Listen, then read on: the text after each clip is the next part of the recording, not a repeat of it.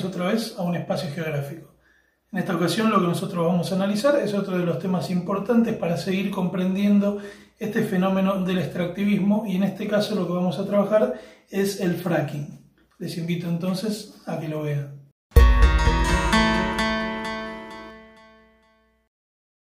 Cuando nosotros analicemos el fracking, que también es llamada fractura hidráulica, lo que tenemos que pensar es que es una técnica de extracción de gas y petróleo de yacimientos llamados no convencionales.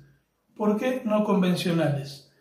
Básicamente porque son yacimientos en los cuales, en, donde los cuales el recurso no se encuentra de la misma forma o no se encuentra disponible de una forma tan accesible como se los puede encontrar en los pozos petrolíferos o gasíferos, yacimientos gasíferos comunes. Y por eso se los llama no convencionales. Cuando nosotros pensemos en cómo se presentan estos yacimientos no convencionales, lo que vamos a tener que tener en cuenta es que son acumulaciones predominantemente regionales, es decir, no están localizadas, sino que se encuentran más bien dispersas eh, y que son independientes de la presencia de trampas estratigráficas o eh, más bien estructurales. Es decir, no encontramos un yacimiento que está eh, básicamente lo que es un yacimiento tradicional, sino más bien que están dispersos a lo largo de una gran superficie o entremezclados con otros tipos de, rocas o arenas.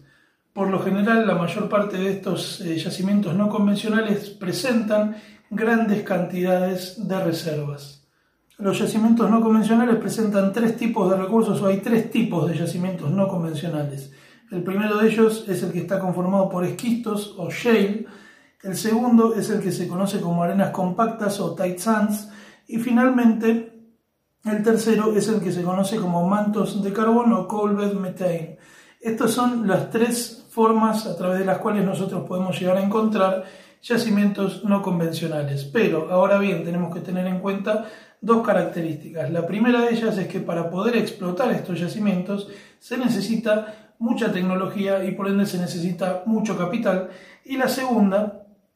derivada de la anterior, es que estos tipos de yacimiento no tienen la misma característica para perforar, no es una perforación lineal, sino que se realiza una perforación mixta, es decir, en un tramo se hace una perforación vertical y en segundo lugar se hace una perforación de tipo horizontal, lo cual eh, permite llegar hasta el recurso, pero eh, requiere grandes cantidades de dinero.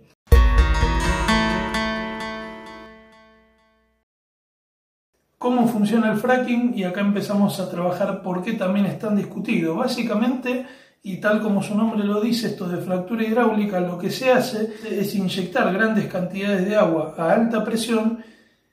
más químicos, que son entre 8 y 15 sustancias que deberían estar declaradas porque todas ellas son de gran toxicidad. Esto se inyecta dentro de la perforación y lo que,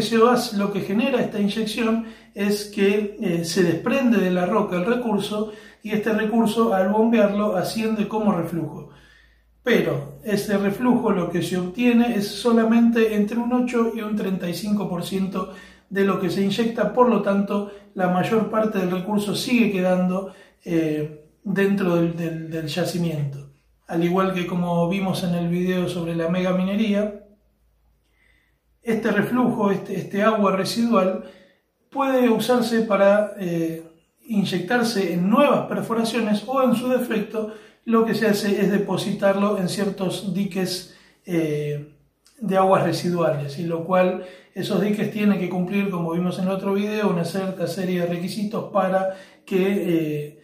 no se filtren, no se rajen y demás cuestiones que muchas veces, o muy pocas veces, mejor dicho, son controladas de que se cumplan.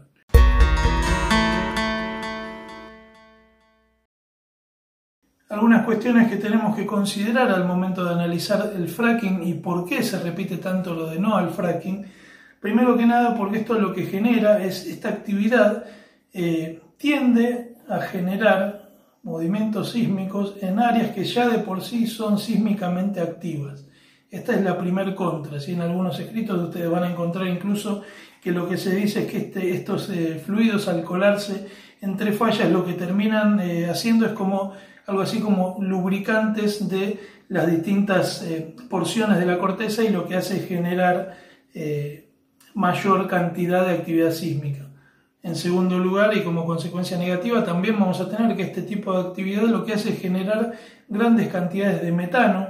al aire, lo cual no solo genera la contaminación del aire, sino que también esto contribuye negativamente a lo que es el cambio climático y fundamentalmente al efecto invernadero. Lógicamente a esta contaminación no solo se le suma este metano liberado, sino también todo lo que se evapora de esos piletones, que son, como dije antes, sustancias muy tóxicas. Entonces tenemos una contaminación del aire que viene desde, muchas, eh, desde muchos factores. Otra cuestión que hay que tener en cuenta es que esta inyección de líquidos lo que hace en muchos casos es filtrarse y contaminar napas subterráneas e incluso contaminar también cursos de agua superficiales. Ahí tenemos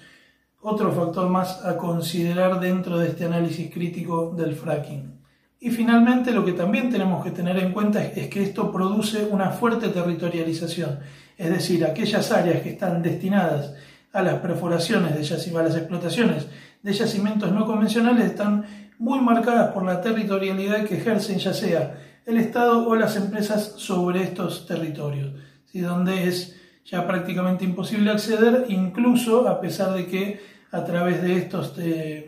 que estos territorios estén atravesados por rutas, caminos, calles, es, ejercen una muy fuerte territorialización que dificulta eh,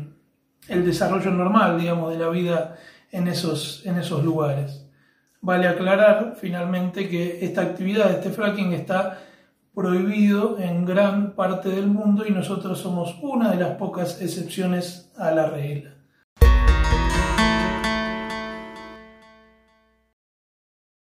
¿Y por qué somos una de las pocas excepciones? Porque tenemos uno de los yacimientos más ricos dentro de los considerados no convencionales, como lo es el de Vaca Muerta. Así que es un yacimiento de tipo shale que tiene, se calcula, una superficie de 30.000 kilómetros cuadrados y abarca la provincia de Río Negro, la provincia de La Pampa y la provincia de Neuquén. Según las estimaciones se calcula que tiene entre 60 y 520 metros de espesor y además que en algunas partes de, esta, de este gran yacimiento se pueden llegar a hacer perforaciones de tipo vertical solamente, lo cual abarata eh,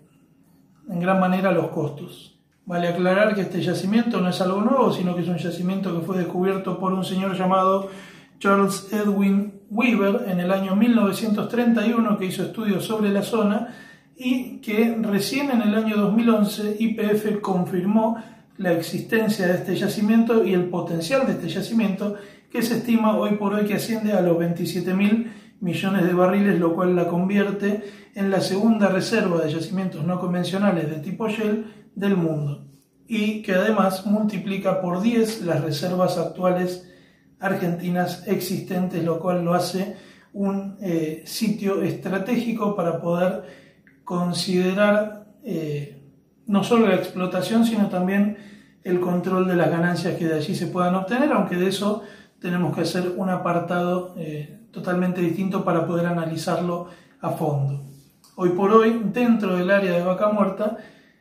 se encuentran gran cantidad de empresas de distintos países realizando explotaciones, eh, realizando perforaciones y explotación eh, del recurso, dentro de las cuales la primera que tenemos que contemplar es a Chevron, que es la antigua Standard Oil, que es eh, la empresa que patrocinó a este hombre que en 1931 realizó el descubrimiento, pero también podemos encontrar empresas como Total de Francia, Exxon de Estados Unidos, Shell de Países Bajos, eh, American Petrogas y Madalena de Canadá o